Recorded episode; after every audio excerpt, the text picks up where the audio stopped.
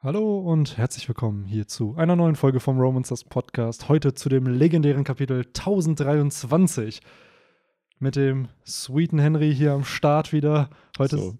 Ich dachte schon, äh, du sagst jetzt mit dem ebenso legendären Henry am Start. Ja, das, äh, das Aber Sweet nehme ich auch. Sweet nehme ich auch. Ich sitze hier natürlich auch wieder im Hemd, ist klar. Natürlich, ganz klar im Hemd. Es gibt keine Podcast-Folge, in der Henry nicht mit einem Hemd hier ist. Das ist gefühlt der Dresscode, damit er überhaupt hier zum Podcast. Genau, sonst wäre ich nicht reingelassen. Ja. Ist wie so, bin ich dann wie so ein Türsteher vom Club, der dann sagt so, ah, nee. Ohne Hemd, ohne. Ohne Hemd ohne gehst du hier nicht rein. Ja. ja, das ist halt ein, im Grunde genommen so wie bei, äh, weiß ich nicht, bei Sanji sein schwarzer Anzug oder bei Zorro sein grüner, was ist das eigentlich? Ja, ist diese Bauchbinde, die Anzug. er ja hat, ne? Er hat dann ja, seit dem Timeskip hat er so einen ganz, hat er so einen ganzen Anzug. So. Ja, stimmt. So ein Ganzkörperding, ne? Ja, Fühlt genau. so ein Jumpsuit. Ja. Keine Ahnung, wie man das nennt. Ja, oder halt wie Barney Stinson, der immer seine Anzüge da halt hat. Ja, also stimmt. so ist das bei Henry mit den Hemden. Aber es war auch früher, muss ich sagen, immer wenn man feiern gegangen ist oder so, war es immer mit einem Hemd irgendwie. So, Ja. Und heutzutage habe ich das Gefühl, man geht aber mit einem T-Shirt oder so. Also, oder Ich, also ich bin, ob man es glaubt oder nicht, ich bin auch immer schon mal mit dem Hoodie in den Club gegangen. Das Ja. war damals eine absolute Sünde und ich als krasser Gangster habe mich da einfach gegen widersetzt. Äh, mittlerweile trag Kapuze im Club, Club, Club. Kleine Reference an Raf Kamora. Ähm, ja, Trag, trägt man, glaube ich, ist das, glaube ich, allgemein angesehen. ich wollte gerade sagen, also so ein bisschen der Kleidungsstil in Clubs, zumindest bei Männern, hat sich dann doch so ein bisschen erweitert von diesen reinen Hemden zu Casual T-Shirts oder halt eben auch dann Hoodies mal, Mhm. dass man die dann halt im Club trägt. Äh, Ja, und ob man es glaubt oder nicht, Clubs haben tatsächlich wieder offen. Yes. Hier und da. Also, wir erzählen hier nicht irgendwelche äh, Ammärchen oder so, Ja. falls die Zuschauer Ja. sich fragen, was, hä, was sind denn was, Clubs? was sind Clubs? Was ist das? Ja, Von denen wird nur noch in Geschichtsbüchern gelesen. Genau. Ach, ja, Aber ja. aber es muss ja so ein bisschen, äh, bevor wir jetzt zum Chapter kommen, ist ja schon ein bisschen blöd für, glaube ich, die Leute, die jetzt zum ersten Mal hätten feiern gehen können oder in das Alter kommen, wo, wo man sowas dann vielleicht mal anfängt und dann auf einmal bist du halt einfach in einem Timeskip von eineinhalb Jahren, dass du halt warten musst. Würde mich mal interessieren, ob unter unseren Zuhörerinnen und Zuhörern äh, angehende Partygänger sind, die irgendwie zwischen 16 und 18 Jahre in den letzten anderthalb Jahren waren oder geworden sind. Und ob die den Drang haben, in den Club zu gehen oder ob, weil sie es halt nicht kennen, das jetzt gar nicht so herbeisehen. Das würde mich auch interessieren. Schreibt es gerne in die Kommentare. Ja. Ähm, ja, und ansonsten, ihr hört es schon, wir sind wieder zu zweit. Letzte Woche war ich auf geheimer Mission und ich habe praktisch den Staffelstab weitergegeben an Viktor. Ja. Der äh, gute Mann steht nämlich schon in einer Schlange vorm Club und wartet äh, sehnsüchtig reinzukommen. Ja, ja. Ja, es wäre jetzt eiskalt, wenn er für uns so in der Schlange stehen würde, damit wir nicht warten müssen. Ja, aber ja, Shoutout an Viktor. genau, und, ähm, genau. Du hast dir wahrscheinlich den Start der letzten Podcast-Folge auch angehört, ne? Yes. Ja. Ich habe sogar kommentiert und mich Ja. für die Gl- Glückwünsche bedankt. Äh, Ja. Glückwünsche, Grüße. Ja. Ähm, ja, aber auch nochmal hier. Vielen Dank. Ich höre immer nur, wenn ich nicht dabei bin. Dann höre ich auch ein bisschen länger rein, tatsächlich. Ein Und, bisschen lässt sich von dem Vibe catchen. ja. und ich äh, muss sagen, das letzte Chapter war ja schon ziemlich gut und hat Mhm. Gesprächsstoff gebracht. Aber dieses Chapter hat nochmal einen draufgesetzt. Ja. Und ich glaube, auch wenn Viktor sicherlich viel Spaß haben wird an diesem Wochenende, äh, wird er sich ein bisschen ärgern, dass er nicht dabei sein kann. Das glaube ich auch. Als er das gestern bei uns in die WhatsApp-Gruppe geschrieben hat, dachte ich auch so, ja, boah, ich will nicht spoilern, ne, aber ich glaube, du wirst es ein bisschen bereuen, dass du nicht bei dem Talk hier mit dabei bist. Ja, weil da sind doch einige Bomben heute geplatzt, Ja. würde ich sagen. Ähm, Ja, wir können ja direkt zur Hauptbühne, zu dieser Live-Stage rübergehen, weil da ist ja Mhm. auch eine Party gewesen, die jetzt aber so ein bisschen ja schon seitdem die Kämpfe angefangen haben, beziehungsweise seitdem Ruffy, Kid und Zorro waren es, glaube ich, die ja dann das Chaos gestartet haben. Äh, ja, ist die, ist die Party vorbei und hier sind die Party-Crasher gerade am jo, Start. da muss ich gerade an aus Star Wars Episode 2 denken, wo ist auch so ein kleines Meme geworden, wo, äh, wie heißt der jetzt, Mace Windu ankommt und sagt, diese Party ist vorbei. und so Ja. ein bisschen agieren hier auch Zorro und Sanji, ne? Ja, absolut. Absolut. Ich finde es halt so schön, wie die Parallele ist. Während gerade im Manga halt die Kämpfe am Laufen sind, beginnt der Anime eigentlich gerade mit Onigashima. Und ich glaube, jetzt ist gerade der Punkt, wo ich glaube, Ruffy in der nächsten Folge dann auf Ulti trifft. Marco ist jetzt halt schon irgendwie, hat die Big Mom Piratenbande weggehauen. Und hier haben wir ja gerade sozusagen, würde ich behaupten, den Mittelteil von diesem Krieg gerade. So, Mhm. wohingegen im Anime halt gerade der Anfang eigentlich erst ist. Jo. Ähm, ja, es ist auch äh, generell, muss ich da, ich glaube, da wiederhole ich mich, weil es ist jetzt ja schon so ein bisschen in den, wobei ist es im letzten Chapter erst richtig, ja doch, es ist im letzten Chapter aufgebaut worden, da war ich ja nicht dabei, wo dann, ja, es klar war, dass halt Zorro und Sanji so ein bisschen im Tech-Team halt antreten werden gegen King und Queen. Das finde ich schon cool, weil die beiden sind ja, wie wir alle wissen, äh, Konkurrenten. Ähm, aber natürlich auch die, äh, ja, was, äh, was das Kopfgeld angeht, die beiden krassesten hinter Ruffy. Mhm. Und das ist schon cool, die beiden jetzt mal ja, mehr oder minder zusammen kämpfen zu sehen. Die beiden übernehmen ja dann schon jeweils einen. Ne? Also es wird ja schon eher so sein, dass Sanji gegen Queen kämpft und Zorro gegen King. Ja. Aber wie wir hier sehen, äh, halten sie sich auch gegenseitig den Rücken frei. Absolut. Das hat mir auch sehr, sehr gut gefallen. So ähnlich wie damals in diesem Davy-Backfight, wo Mhm. sie ja auch erst ein bisschen sich geärgert haben, dann kassiert haben und dann durch Teamwork am Ja. Ende gewonnen haben. Und das ist ja so das, wofür die beiden noch einstehen. Klar, die bashen sich und kritisieren sich und haben immer diesen, diese Rivalität. Ja. Aber wenn es drauf ankommt, dann schützen sie sich halt gegenseitig, dann kämpfen sie zusammen und dann sind sie halt auch ein Team. Ja, das fand ich auch sehr cool, dass Oda trotzdem diese, äh, diesen Humor auch so ein bisschen reingesprinkelt Mhm. hat, indem er da ja auch einmal diesen, wo Zorro dann irgendwie sagt von wegen, ja, aber deine Augenbraue sieht halt auch komisch aus oder so, weil Sanji ja meinte, ihm geht's, äh, geht's nicht gut oder er fühlt sich komisch. Ähm, ja, das äh, fand ich dann auch sehr schön, muss ich sagen. Ja, absolut. Also auch da wird immer wieder diese leichte Comedy eingebaut, dass sie sich halt trotzdem immer noch so ein bisschen necken, die beiden, Mhm. auch wenn äh, sie gerade zusammenarbeiten. Also ich muss auch sagen, dieses Teamwork, was du eben beschrieben hast, mit dem, dass sie sich den Rücken frei halten, ist so cool hier inszeniert. Es gibt ja, glaube ich, einen Moment, wo Sanji Zorro vor Queen rettet, nachdem dieser da mit, ich glaube, diesem Greifarm da angreift oder mit, seinen, mit seinem Pferdeschwanz da. Ja, Und dann ein Moment, wo halt äh, King Sanji angreift und dann halt Zorro zu Hilfe kommt und den Angriff halt abblockt. Ich finde es ganz lustig mit dem, äh, mit dem Greifarmzopf, wie wir es auch immer nennen wollen. Ähm, musste ich die, tatsächlich direkt mal an Doc Ock Mm. denken. Diese Woche wurde ja der neue Spider-Man-Trailer Ja. revealed. Und äh, ich meine, es ist ein Trailer, von daher ist es kein Spoiler. Äh, da sieht man ja auch den guten Doc Ock. Und ich glaube, mittlerweile ist das schon seit Monaten bekannt, dass der da halt auch wieder mitspielen Ja, wird. genau. Ähm, und aber da ja- musste ich direkt dran denken. Absolut. Ich glaube, dass das Design hier ist auch daran angelehnt, an diese Mhm. Greifarme vom, Ja. vom Dr. Octopus. Auch da, also ich glaube, seit langem hat, hat eine Aussage nicht wieder das Internet so kaputt gemacht, wie halt dieses, der Moment, wo er dann halt in dem Trailer halt auftaucht. Also, Ja, ja. Ich Das habe mir auch danach, muss ich sagen, echt wieder ein paar Momente aus Spider-Man 2 angeschaut. Gerade der Moment, wo Peter den Zug aufhält und so. Schon eine Achso, crazy aus, aus dem äh, klassischen. Genau, aus dem Ja. mit äh, Tobey Maguire. Es ist schon cool, dass halt dieses Multiversum, was es ja in Marvel, glaube ich, also schon seit jeher gibt in den Comics, oder halt, ich meine, wie lange gibt es diese Comics? 100 Jahre ja Mhm. gefühlt.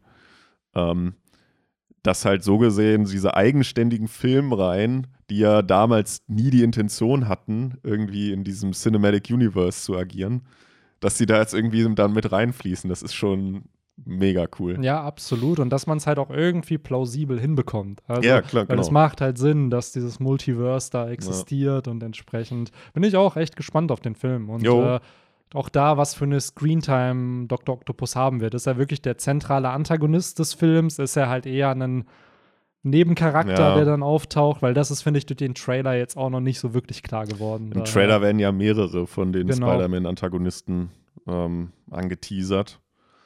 Äh, deswegen bin ich auch gespannt, ob es dann nicht einfach nur ein Cameo ist oder Ja. ob es für mehr reicht. Ja, ich glaube, das wird, um es so ein bisschen auf One Piece zu beziehen, es wird kein Multiversum sein, aber ich glaube, das wird dieser finale Krieg auf gegen die Hm. Weltregierung, wenn dann auf einmal so eine Attacke kommt, wo du einfach weißt, wer es Ja, ist und du denkst dir ja. so, oh, und dann kommt dieser Charakter dann zu, wie dann auf einmal, keine Ahnung, Mary Joa kaputt geht oder so und dann ist, klebt da irgendwie Mochi dran Ja, und du Mann. weißt dann einfach so, ah, Oh ja, oh ja. das wird halt, das ist so ein Moment, also dieses Avengers Endgame-mäßige mit, wo dann alle auftauchen.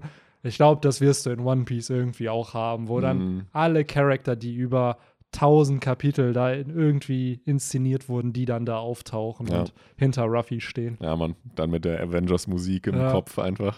Das wird so, so unfassbar episch. Ähm, aber leider sind wir da noch nicht. Wir sind halt nur bei dem Krieg gegen einen Kaiser gerade.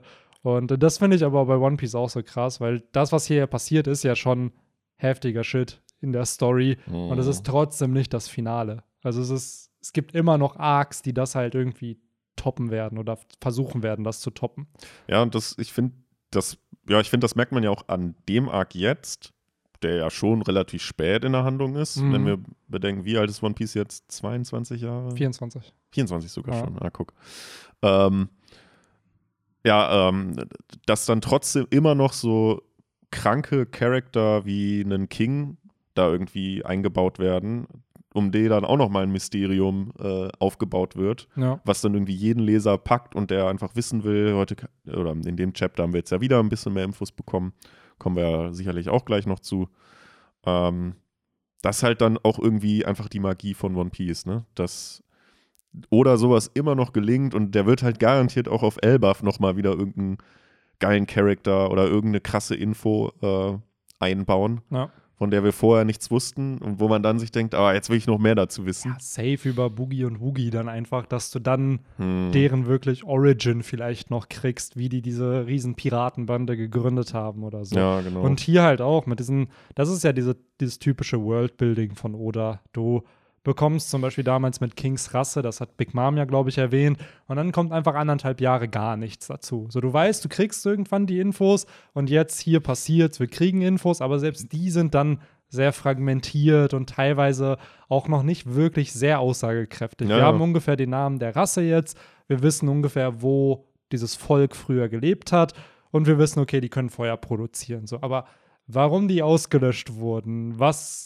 wie King überlebt hat, wie der zu Kaido gekommen ist, das sind ja alles legitime Fragen, wo Oda einfach denkt, ja, ja, kommt auch noch, kriegt ihr irgendwann. Aber dass halt dieser Reveal von Infos immer wieder zu neuen Fragen eigentlich ja, kommt. genau. So. Auch die Frage wurde ja auch immer noch nicht beantwortet, ist der Bondage-Anzug normal bei denen oder ist er jetzt nur so ein Style-Ding von ihm oder was hat das für Hintergründe? Safe hat der, also spätestens seit Senior Pink da mit seinem, mit seinem Anzug oder mit seinem Ja. Dresscode, würde ich behaupten, dass auch Kings Design irgendeine Story dahinter hat. Und Oda ist ja dafür bekannt, dass der dann halt, Wahrscheinlich auch so eine, so wie bei Senior Pink, der es ja dann irgendwie zuliebe seines Sohnes gemacht hat. genau, Bei King dann wahrscheinlich auch irgendwie, weil seine Frau halt einfach eine krasse SM wer weiß, Frau vielleicht, vielleicht äh, ist es ja das, worauf und die verstorben ist. Die, ja, Oder die haben es halt zu wild getrieben und er Ja. hat sie verbrannt oder so. ja, ja.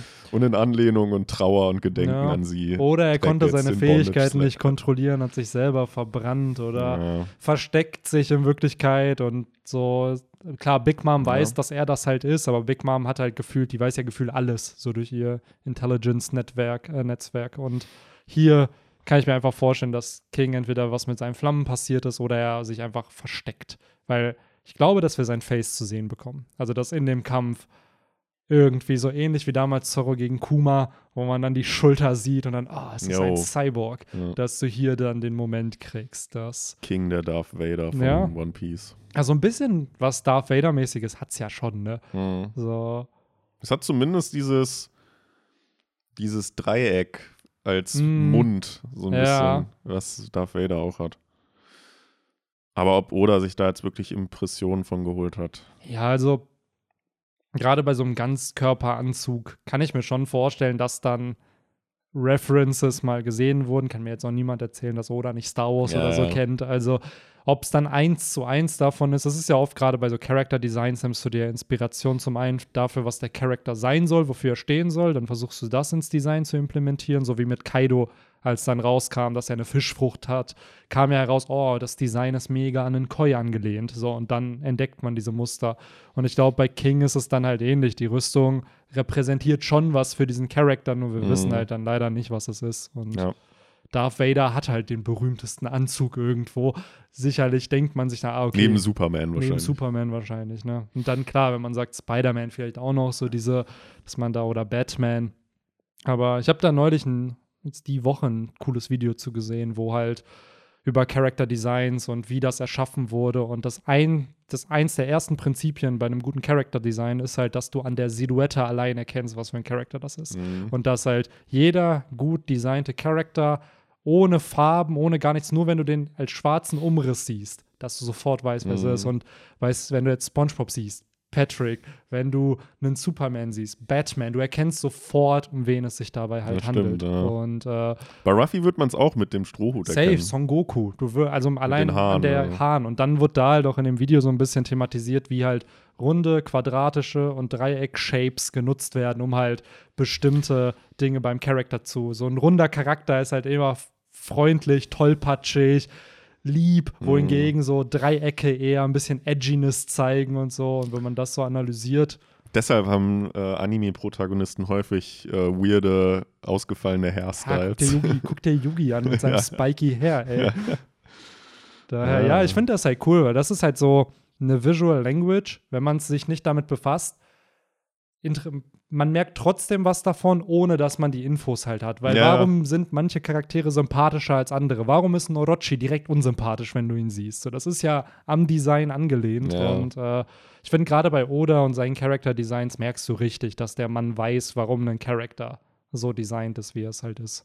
Und äh, was mir jetzt halt auch an so einem dann wie King auffällt oder generell ja an, an so Maskenleuten, wo man dann häufig nur die Augen sieht, Mhm. das strahlt einfach so was Mysteriöses aus, wenn man Absolut. irgendwie nicht die Mundpartikel sieht. Warum auch immer, Ja. aber es ist einfach so. Ja, du kannst halt das Gesicht nicht deuten. Genau. Es ist halt einfach, du hast keine Facial Expression, Genau, richtig. so du hast keine Emotionen bei seinem Face. Ja. Und wohingegen Queen ja sehr komödiantisch ist und Ja. du immer weißt, okay, das denkt er gerade oder so fühlt er sich, hast du bei King einfach nur dieses stoische, ruhige, gefährliche. Bin sehr, sehr gespannt auch auf seine Stimme. Jo. Im, äh, Das ist, gibt es ja sowohl im sogar. Japanischen als auch Ja. im Deutschen. Also, es war ja damals auch bei Katakuri ein ziemlich nicer Moment. Jo. Ja, ich fand die deutsche Stimme von Katakuri Jo. auch sehr, sehr stark. Sehr, sehr gut gelungen, ja. Ja. Und äh, da bin ich bei King ähnlich gespannt, muss ich sagen. Ja, es ist ja sogar im Deutschen, geht es ja voran. Ne? Ich glaube, Whole Cake Island Ist in- abgeschlossen. Ist ja. abgeschlossen im Deutschen. Das ist schon crazy, ist wenn, man, krass. wenn man drüber nachdenkt. Vor ein paar Jahren waren es gefühlt nur 400 synchronisierte Folgen und dann auf einmal Die sind echt sehr, sehr lange auf, äh, auf dieser Navarone hängen da, geblieben. das war damals genau so dieses, als man noch zur Schule ging und dann irgendwann war, ich glaube, dieses Sabaody, da war es dann immer Genau, zu Ende. stimmt. So, genau. Sabaody Vom Timeskip halt. Genau, da haben sie es richtig, richtig lange einfach hergezogen. Ja. Und dann irgendwann kam Impel Down, Marineford, dass sie das auch synchronisiert haben. Und dann, ich glaube, durch Pro7 kam es dann, nachdem die dann die Rechte hatten Genau. und es dann synchronisiert halt wurde.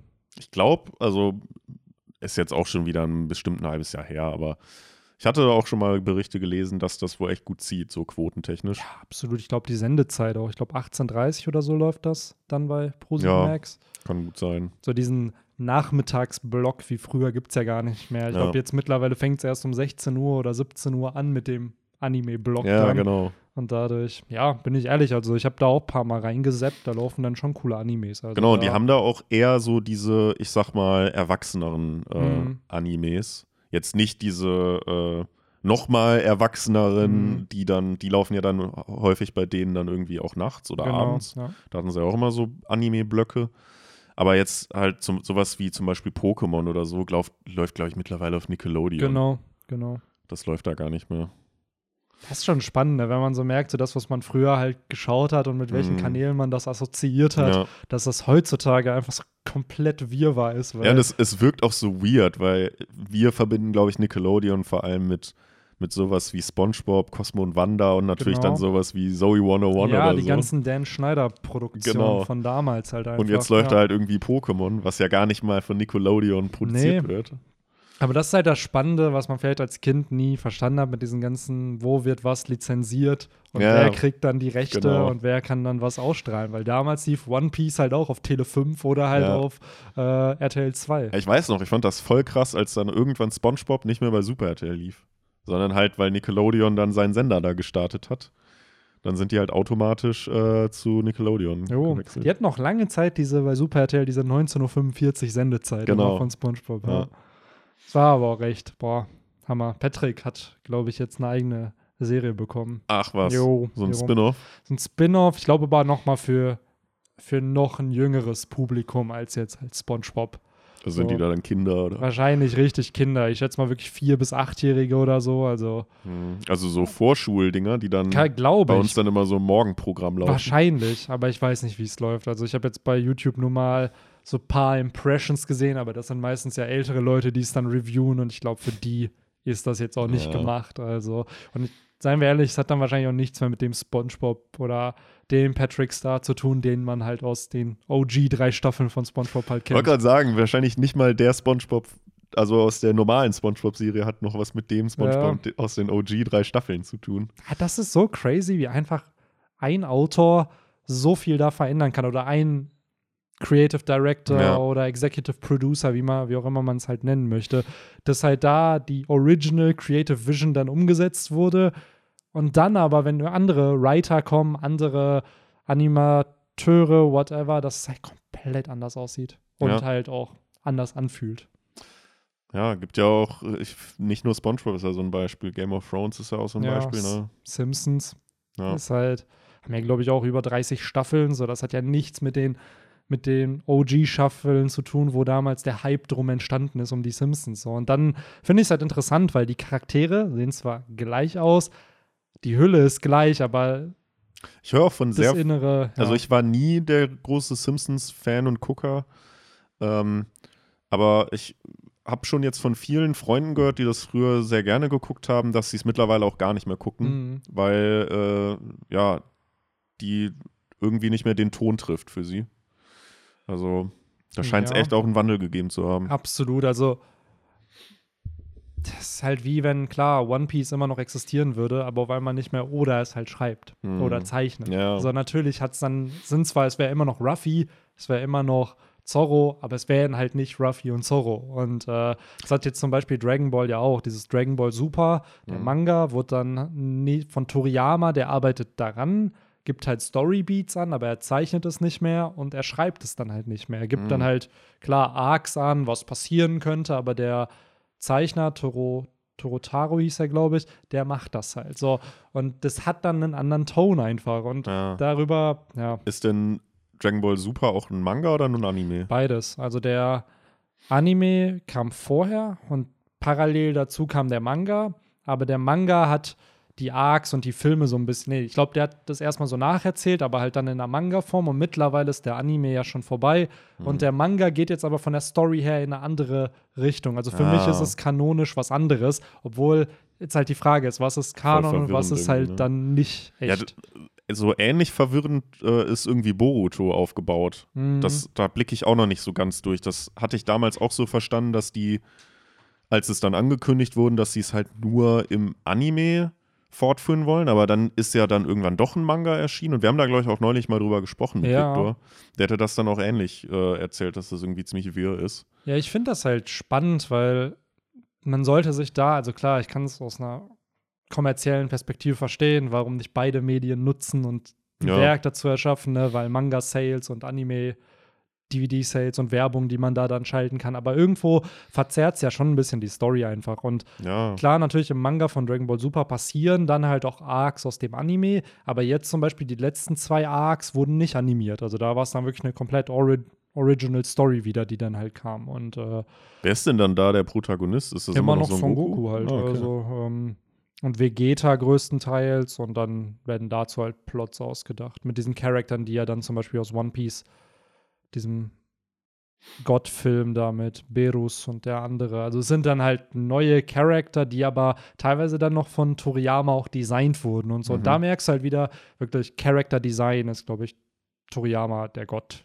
Also die ganzen Designs, die wir heute haben, basieren ja mehr oder weniger darauf, was der früher mal designt hat und Mhm. was für, ja, im Endeffekt halt Groundwork, der so in der Manga-Branche eigentlich und auch in Videospielen, wie viele Mhm. Videospielprotagonisten sind von dem designt einfach. Also du meinst jetzt das optische Design. Genau, ja. genau, das Character Design. Ähm, Ja. und ja, gerade hier, ne, King ist ein cool designter Charakter und gerade nach so vielen Charaktern, die Oda bisher designt hat, immer noch, dass er es irgendwie hinkriegt, einen Charakter unique wirken zu lassen. Mhm. Also und Ja. auch da muss ich sagen, die, das, was mich so ein bisschen überrascht hat in diesem Chapter, war die Klinge, die er halt nutzt. Weil er sagt ja dann Jo, selber so, ey, man kann kämpfen, wie man will, man braucht ja nicht einen Style. Und seine Klinge ist ja dann noch klar eine Klinge, aber die hat dann da diese Kämme ja, so, so, irgendwie. ein, die so ein Kamm, ne? Ja.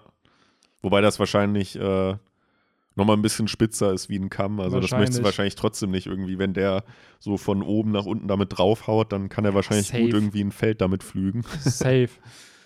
ähm, ja, fand ich auch interessant, aber war ja an, äh, an sich ein sehr smarter Move, weil er dadurch Mhm. zwei Schwerter von Zorro äh, ja.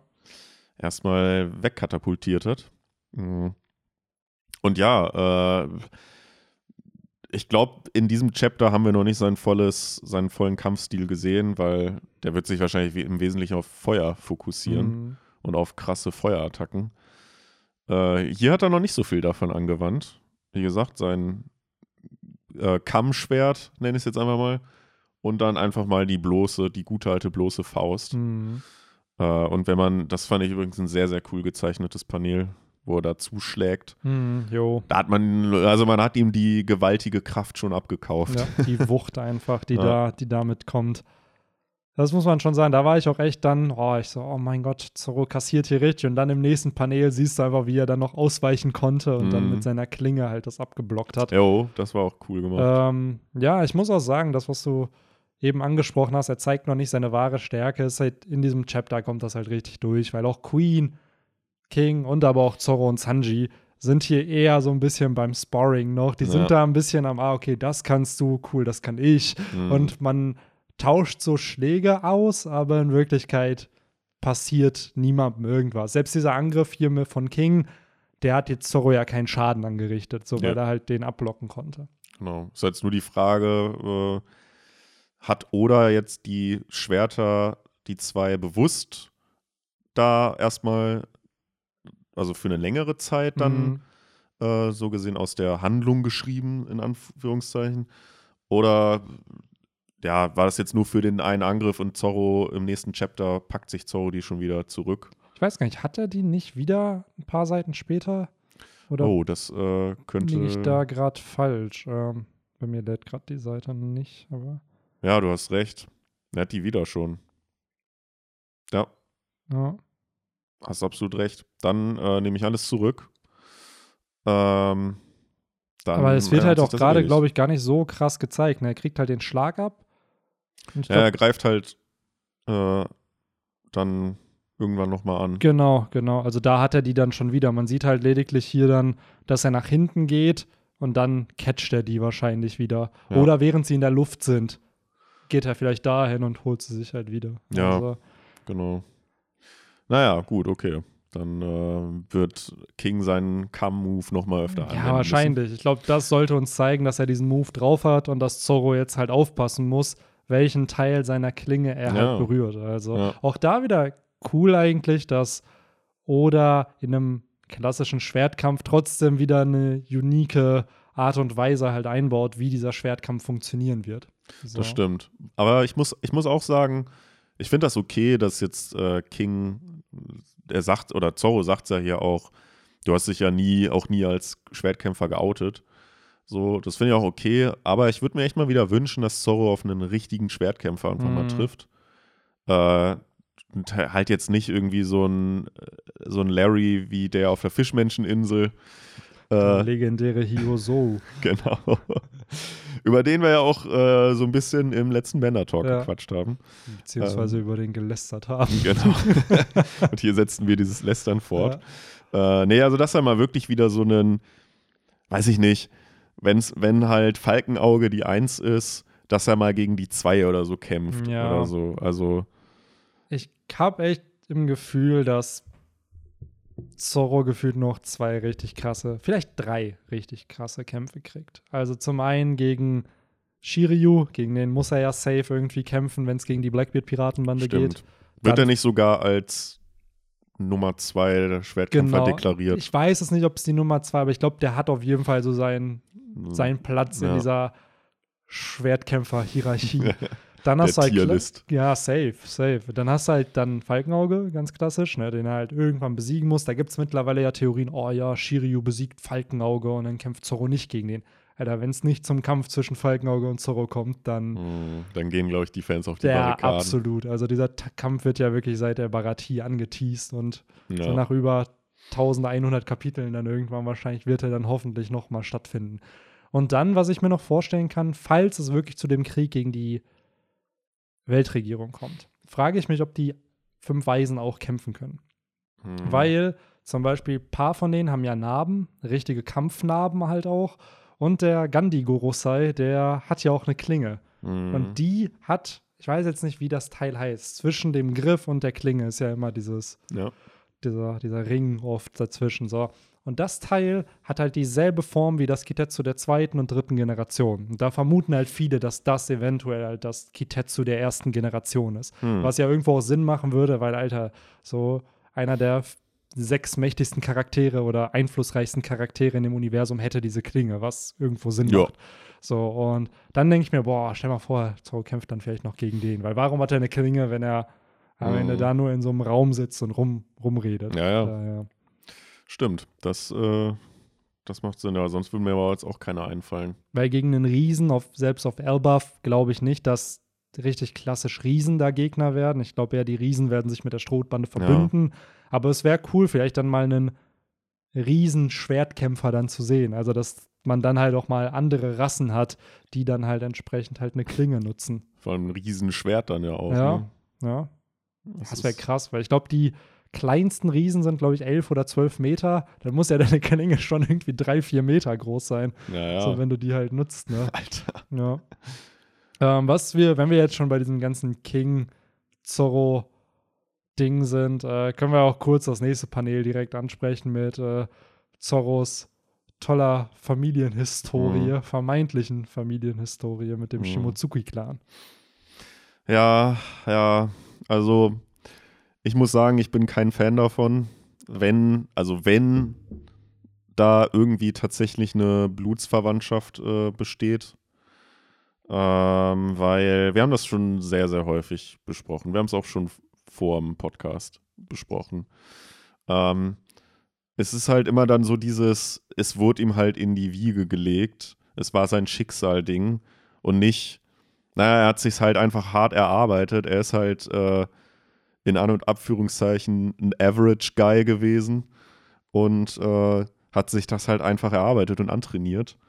Und äh, ich meine, nicht, nicht umsonst wird halt andauernd irgendwie Zorro am Trainieren gezeigt. Ja. Ähm, deswegen fände ich das irgendwie blöd. Dass man da jetzt seine Parallelen zieht, von wegen, ja, der hat halt auch eine Narbe im Auge. Ja, klar, also es ist ja deren gutes Recht von Kawamatsu und äh, Hio, dass die jetzt irgendwie sagen, ja, der erinnert mich ein bisschen an, an den. Das ist ja okay.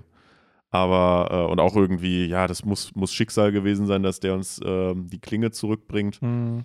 Auch das ist ja okay, aber mehr dann bitte nicht. Ja, das ist genau das, was ich auch kritisch finde. Wie, Zorro hat ja, oder ich kann verstehen, dass Leute wollen, dass Zorro einen Wano Kuni-Bezug hat. Deswegen haben wir aber auch diesen ganzen, wie ist er, Shimotsuki Gusaboro, Ja. nicht der Gusaboro Kaiba, aber der, der andere Gusaboro, der, Der Lehrmeister, ne? der, der Ja, nicht der Lehrmeister. Das Nee, war, da- das ja, war, genau, das ja, ist sein, ja, sein Vater. Also der ist ja. Der Das ist ja war der Ausgewanderte. Genau, ne? der ist ausgewandert vor über 50 Jahren, hat da ja auch Wado Ichimonji irgendwie schon geschmiedet, glaube ich, gehabt oder ist danach geschmiedet, ist dann ins East Blue gekommen, hat irgendein Dorf vom Badienten gerettet, hat geheiratet, ein Dojo aufgebaut, ein Kind gehabt und das Kind hatte ein Kind und das war Kuina. Also Mhm. so, da haben wir ja schon mit Shimotsuki Kuina und Shimotsuki Koshiro hieß er, glaube ich, schon eine Verbindung von Zoro zu Wano Kuni, weil er hat ja im Endeffekt vielleicht sogar einen Wano-Schwertstil da gelernt. So von Kusaboro und dann von Koshiro und dann mit Kuina. Das heißt, da irgendwo ist ja eine Verbindung zu Wano da. Wenn jetzt aber ist dieses, ey, Ushimaru war vielleicht sein Vater und der ist ja schon ein Vorfahre oder Nachfahre von Ryuma, dann ist es halt zu sehr dieses Fate, Schicksalmäßige. Was wir haben durch die D-Träger, da wird ja auch immer das Schicksal in Verbindung gebracht, aber Zorro ist halt kein D-Träger. So, Ja. es ist da halt wiederum, finde ich auch, dass es sein seinen hart erarbeiteten Skill so ein bisschen mindert, indem dann einfach gesagt wird, ja, by the way, ist ja klar, dass du so gut bist, wenn fucking Ryuma dein, dein Vorfahre ist. Ja. ja, und du hast es ja jetzt schon angesprochen. Äh, bei manchen ist es halt dann noch irgendwie äh, familiär äh, so, ja, ich will nicht sagen vorherbestimmt, aber halt irgendwo klar gewesen, dass die dann auch irgendwie eine ähnlich krasse Karriere hinlegen.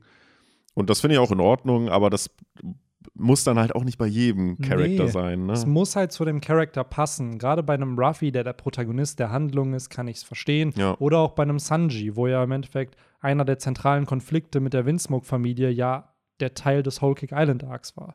Hier kriegen wir jetzt eine Info, zumindest es wird ja nicht bestätigt. Es wird Ja. ja nur angedeutet, dass es optische Ähnlichkeiten gibt und dass es Schicksal sein muss, dass Zorro die Klinge zurückgebracht hat. Und Ryuma war anscheinend auch ein einäugiger Schwertkämpfer. Ähm, was irgendwo, wenn man es mal auf einer Metaebene betrachtet, das Design von Ryuma, das ist ja 1994 in diesem Monster-Manga schon entstanden, Mhm. Basierte sehr wahrscheinlich dann als Grundlage für das Design von Zorro Mhm. für den One Piece-Manga, weil das war ein Design, was Oda halt hatte. Das hat er dann wahrscheinlich weiter erarbeitet. Das heißt, irgendwo auf einer Metaebene, klar, ist Zorro von Ryuma, stammt er natürlich ab von dem Design und whatever. Aber ich würde mir einfach wünschen, dass es für die Story nicht passiert. So Ja. da. Hoffe ich auch.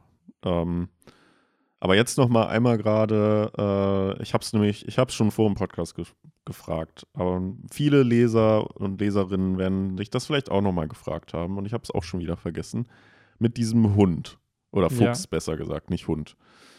Da hatten wir ja schon so einen äh, im Laufe des Wano-Arcs mal bekommen. Genau. Das ist dieser Shimutsuki Oshimaru. Praktisch, äh, ja, wer war das jetzt genau? Ja, also. Shimotsuki Yoshimaru war halt ein Daimyo von, Genau. von Ringo, da Ja. wo auch Kawamatsu eine lange Zeit ja gewohnt hat, nachdem Hiyori da abgehauen ist. Und da hat er ja den Fuchs kennengelernt. Ja. Und dieser Fuchs ist ja dieser Bandit-Dude, der Zorro oder Der geklaut hat auf Gyukimaru. Gyokimaru, genau. Ja. Und das war, dieser Gyokimaru-Name war ja eigentlich der Name, den Kawamatsu benutzt hat. Als er die, der hat ja, ursprünglich war Kawamatsu ja Gyokimaru und hat anderen die Klingen geklaut, damit er Waffen sammelt für den Mhm. Krieg in 20 Jahren. Mhm. Dann wurde er ja gefangen genommen ja. und dann ist der Fuchs, mit dem er ja zusammen gewohnt hat, dann zu diesem anderen Gyokimaru geworden, den dann Zorro getroffen hat. Mhm. Und der Fuchs heißt ja in Wirklichkeit Onimaru. Onimaru, Genau. Und das war der Fuchs von Ushimaru. so. ja. Also, das ist schon verwirrend. ja, ey. alles ein bisschen verwirrend, weil gefühlt auch wieder zwei Leute hatten dann einen Namen irgendwie und der Fuchs, keine Ja. Ahnung, warum der zu diesem Fettsack werden konnte. Sorry, Ja, ich- aber genau. es Das, wollte- das wollte ich jetzt So. auch gerade fragen. Das hat er sich dann einfach, also das Design von dem Fettsack war einfach nur ausgedacht jetzt von dem Fuchs. Also es hat eigentlich ja, keine es größere ist halt die Bewandtnis. Frage, ob dieser Dude einfach eine Fuchsfrucht hatte. Also, dass der halt die Inu Inu Modell Fuchs hatte. So, und sich deswegen, weil warum kann dieser Fuchs sich sonst in einen Menschen verwandeln? Hat er dann die Ja. äh, Also, Hito Hito Nomi Modell, weil dieser Bergbandit oder dieser Bandit auf der Brücke basiert ja auch auf einem fiktiven Charakter aus der japanischen Mhm. Mythologie, dass der halt, ich glaube, Benkai oder so heißt der, dass er die Frucht dann hat. Was ich nicht glaube, aber es wäre schön, wenn wir eine Erklärung bekommen würden. stimmt, es gibt ja diese Yu-Gi-Oh! Karte. Bliblablub Benkai und dessen Effekt ist halt, der hat glaube ich 500 ATK. Mhm. Der kriegt aber für jede Ausrüstungszauberkarte kriegt der 500 stimmt, ATK oder so dazu. Stimmt, Oder darf dann auch noch dementsprechend so oft angreifen oder so. stimmt. Stimmt. Ach krass, Ja. lustig. Ja. Ja, ja, guck, da sind dann wieder die äh, Bezüge und absolut. Deswegen, ich finde an sich, weil damals, als Ushimaru dann schon mal gezeigt wurde als Silhouette, haben ja viele auch schon gesagt, ah, guck mal, das Gesicht sieht Zorro sehr ähnlich. Und hier wird es ja nochmal angebracht, dass Ja. die sich halt ähnlich Ja. sehen. Und ich hoffe einfach, dass wir da natürlich noch mehr Infos zu bekommen, was es am Ende sein wird. Weil jetzt ist natürlich obvious, dass alle denken, aha, die sind verwandt. Aber das wäre ja vielleicht dann zu obvious, so dass man da halt dann ja, vielleicht das Oda einen, eine Reverse-Uno-Karte spielt. Ja, das Problem ist halt, vor zwei Chaptern haben wir halt auch schon gesagt, Ja. es wäre zu obvious, dass etwas Gewisses passiert. ja, Und äh, ja, Oda tritt uns hier mit diesem Chapter ordentlich in die Ja. Eier deshalb.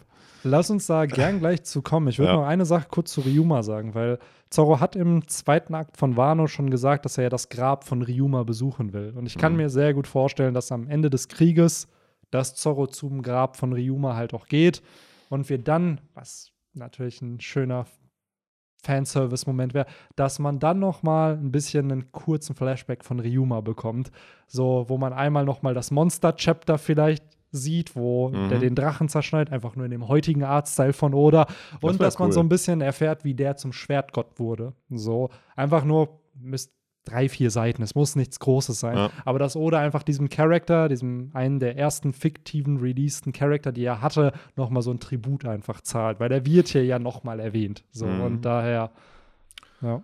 Ähm, was vielleicht hier extrem untergeht in diesen ganzen ähm, ja, Dingen, die hier so passieren, äh, finde ich, ist die Tatsache, und daraus werde ich auch noch nicht so ganz schlau, muss ich sagen, dass Sanji ja sagt, äh, jetzt nach dem zweiten Mal, wo er den Raid-Suit anhatte, äh, fühlt er sich irgendwie nicht gut.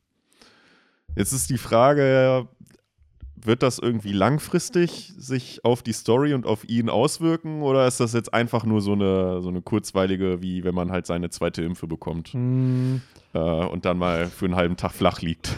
äh, ich glaube schon, dass das storytechnisch was auf sich hat. Viele vermuten da, dass jetzt Sanji vielleicht seine Germa-Genmutation aktiviert wird, seitdem er den Raid-Suit benutzt. Gleichzeitig, was ich auch nicht mehr auf dem Schirm hatte und erst durch Kommentare bei YouTube dann wieder gemerkt hat, Sanji hat den Raid-Suit mehr als zweimal benutzt. Weil hier steht, weil er es zweimal benutzt, hat, das war ja Page One und als er hier dann Momo ja gerettet hat, hat er den auch benutzt. Und er hat ja seine legendäre Badehausszene, wo er ihn ja auch benutzt hat. Jetzt frage ich mich, Aber war das nicht direkt nach dem Kampf gegen Page One? nee, das oder war ein separater? Tag, Okay. wo er dann da halt noch mal Ja, okay. undercover, wollen wir es mal so nennen, äh, Ja. da hingegangen ist. Und da frage ich mich, ob das jetzt einfach nur oder sich wirklich einfach auf diese letzten zwei Male bezieht, also den Undercover-Einsatz und entsprechend äh, jetzt, wo er Momo gerettet hat, oder aber ob es einfach dann vercheckt wurde, dass er den halt schon dreimal benutzt hat. Hm. Ja, oder einfach zweimal, wo er halt am Kämpfen war. Oder im Kämpfen Ja. war, ja. Das könnte halt auch sein. also Ähm, meinst du, dass Sanji irgendwann seine Gefühle verliert oder was? Nee, ich glaube nicht, dass er seine Gefühle verliert, aber ich könnte mir schon vorstellen, dass dieser Raid-Suit, ich bin kein Fan davon, aber dann halt irgendwelche Kräfte in ihm auslöst, weil er gehört ja zu dieser Germa. Er ist als einziger, der seine Gefühle behalten hat, weil seine Mutter ja irgendwelche Drogen genommen hat während der Schwangerschaft. Aber er ist ja vielleicht trotzdem genmanipuliert. Ich wäre kein Fan davon. Ich würde mir einfach wünschen, dass Sanji ein Mensch bleibt, so das, was er ja in dem Chapter auch sagt. Hm. Und dass seine Stärke, ähnlich wie bei Zorro, halt einfach nur von seinem Training und von seinem eigenen Skill Ja. halt kommt. Weil das ist der Theme von diesem Chapter so ein bisschen. Wer ist so deine Family? Bei Sanji die Germa, bei Zorro wird ja der Shimotsuki-Clan irgendwie angedeutet, bei King ist es diese Lunaria-Rasse, das Lunaria-Volk. Äh, ja, ist halt, finde ich, ein spannender Theme, der, der sich hier durchs Chapter zieht. Und ich hoffe einfach, dass dass da natürlich was zu kommt, aber dass es nicht unbedingt das ist, was wir jetzt alle erwarten. Also da lasse ich mich gern überraschen von Oda, was es sein wird. Hm. Weil er wird es, glaube ich, nicht erwähnen, wenn es jetzt nicht nochmal Ja, ja, eben. eine Relevanz also, hätte. Ja, man, also woran ich halt auch so ein bisschen dachte, war ja auch, auch im selben Chapter äh, auch wieder erwähnt wird von wegen, ja, äh, krass, die, die Medikamente bei Zorro haben gewirkt, aber ich mache mir jetzt schon Sorgen, äh, was dann äh, als Nachwirkung passiert. Da habe ich fast die Sorge, dass halt sowohl Sanji als auch Zorro für, das, für den nächsten Arc so ein bisschen rausgeschrieben werden, also dass sie da nicht kämpfen können, weil sie halt beide mit den Nachwirkungen leben müssen. Aber das wären halt dann so gesehen kurzfristige Nachwirkungen. Und da bin ich auch ehrlich, das fände ich auch völlig okay. Also wenn Ja. Die beiden, gerade Zorro, bei Sanji kann man sich drüber streiten, was jetzt halt passiert mit seinem äh, Raid-Suit da. Aber bei Zorro, der ja wirklich schon gegen Kaido gekämpft hat und ich glaube 30 Knochen wurden bei dem gebrochen und jetzt kämpft er hier gegen King, als ob Mhm. nichts wäre. Wenn der nicht mindestens ein Arc ausfällt, dann glaube ich dem halt gerade nicht, was hier passiert. Weil dann kannst du jedem Charakter irgendeinen Ja. Gegenstand reinzaubern in der Handlung, um zu sagen, so ja, der kann jetzt aber kämpfen. Ja. daher, irgendein Payback muss es geben, weil Zorro hat ja selbst nach der Thriller Bark, als er dagegen, ähm, wie hieß er, Kuma, da kassiert hat, wo er ja auch hätte sterben sollen, da hat er ja auch dann ähm, im Sabaudi Archipel Arc noch richtig gestruggelt damit, dass er halt nicht kämpfen konnte. ja. So, und ich hoffe einfach, dass das dann, falls Elbaf der nächste Arc wird, dass er da halt einfach dann nicht kämpfen kann oder auch wieder komplett einbandagiert ist, nur dann auf eine coole Art und Weise und nicht wie, wie so ein Kreuz. Ja. Wobei das schon lustig aussah. Ja, absolut.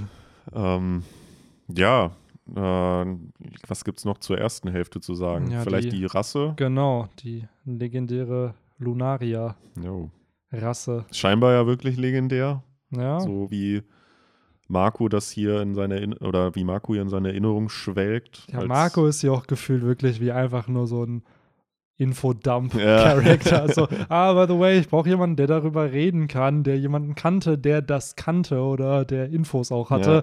Ja, Marco, mach du das mal gerade. Ja. Fand übrigens sehr, sehr geil in diesem einen kleinen Bildchen, wo Marco auf King guckt und der so, so halb aus den äh, aus dem Staub da irgendwie so aufsteigt, noch so ein bisschen gekrümmt der Körper. Sah schon ziemlich cool Ja, aus. und dann dieses typische, wenn ein smarter Charakter was Smartes sagen will, wird erstmal die Brille gerichtet. das ist der klassische Detektiv-Conan-Moment, ich hab's aufgedeckt. ja, eigentlich so, müsste dann noch, im Anime müsste dann noch kurzzeitig die Brille halt so, dass man nicht die so Augen Gläser, sieht. ne, dass man die genau. Augen nicht sieht und dann der Turning Point mit Sinn und dann siehst du es. Ah. Ja, genau. Ja. Jetzt bräuchte Marco nur noch, wie hieß er? Kogoro. Mori, Mori. ja. Kokoro Mori. Ja. Vielleicht ist das sein ISO hier in dem Moment, der, Ja. ihn, der ihn rettet. Ja. Aber äh, ich fand's schön, gerade immer, wenn Whitebeard zu sehen ist, ist ein cooler Moment. So ähnlich wie damals, als Marco kam und dann darüber gequatscht wurde, warum Oden nicht gerettet wurde. Da gab es ja auch einen kurzen Ace, Whitebeard und Marco Flashback, wo die dann über Oden nochmal gequatscht haben. Hm. Ähm, ist es bekannt, warum die Tenryubito auf der Redline sich angesiedelt haben? Mhm. Also, Weil dann hätte ich jetzt eine Vermutung, weil wenn das vorher God's Land hieß und die sehen sich ja selber als Götter Mhm. an, dann haben sie wahrscheinlich gesagt, ja, das passt. Da Ja, absolut. Also ich glaube, nieder. es ist wirklich dieses metaphorische und thematische, dass die da oben sind. Die leben als, würde ich behaupten, als einzige auf der Red Line, auf dem größten Kontinent und haben da von da aus halt ihre Machtposition halt einfach, ne, wie die Götter. Sie leben ja, Ja. quasi im Himmel irgendwo. Ja, genau. Ähm, Richtig. Ich frage mich halt, was dieses Godsland war. Mhm. War es das antike Königreich? Weil in der Erinnerung von äh, Kleeblatt hatte man ja zumindest eine Insel gesehen, dass das eine Insel war. Aber vielleicht ist das auch einfach nur ein falscher Gedankengang, weil das sind ja, ist ja seine Vorstellung vom Ancient Kingdom und nicht, wie es halt wirklich war. Mhm. Und äh, dass es vielleicht auf der Red Line ja lag und dass da entsprechend das früher die, dieses Königreich war. Mhm. Und die Lunarier vielleicht auch mit denen verbündet waren oder da gelebt haben. Es wird ja generell, ist da ja eine der Vermutungen, dieser Traum von Big Mom, dass alle Rassen an einem Ort leben, war vielleicht das antike Königreich, wo ein, also Ja. klar, es gab halt verschiedene Orte, die Fischmenscheninsel, Elbaf, Ja- Jaya, aka dann was Skypia wurde, aber dass halt trotzdem diese Leute alle an einem Ort gelebt haben, in so einer Welt, die halt verbunden war in dem Sinne. Ja. Wird Sinn machen, ja. Also bin gespannt. Vielleicht hängt das auch irgendwie noch mit God Valley zusammen. Ja, auch da wieder, ne? Was ist God Valley? ja. Warum ist es verschwunden? Ja. Ich finde es cool, dass Whitebeard, also dass Marco diese Info ja anscheinend von, von Whitebeard hat. Und ich gehe safe davon aus, dass Whitebeard die Info von Roger hat. Ja, als sie so dieses wie Gespräch, alle Infos. Genau, wie alle Infos, die er bekommen hat.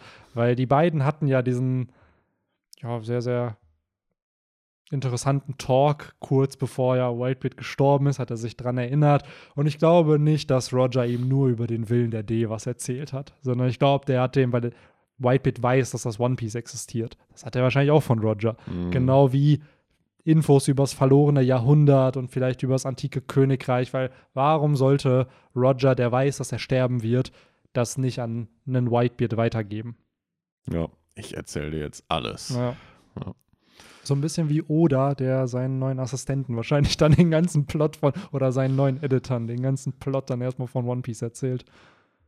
Me- Meinst du, wenn Oda mal irgendwie, wir wollen es nicht hoffen, aber irgendwie eine schlimme Krankheit diagnostiziert bekommt oder was? Ja, also es ist schon, ich glaube, bestätigt also safe ist das bestätigt worden, dass der an die Editoren, also die offiziellen Shueisha-Mitarbeiter dann, dass die halt wissen, wie es Ah. endet und dass die die Info kriegen. Ich frage mich wirklich, wenn du dann da zugewiesen wirst zu dem als Editor von One Piece, dass du dann weißt, ey, fuck, morgen erzählt mir oder alles. so, und dann hast du diesen Moment einfach, wo du weißt, der wird mir jetzt einfach morgen die ganze restliche Handlung erzählen. Ja. So, weil gerade jetzt die Editoren bei One Piece sind ja weniger, also gerade wenn du einen neuen Manga startest, kriegst du ja eher, glaube ich, so Story-Editoren, die dann eher Fokus auf deine Story setzen und gucken, dass die Story besser wird, dass die Drafts besser werden, dass die Charakter im Writing vielleicht besser sind.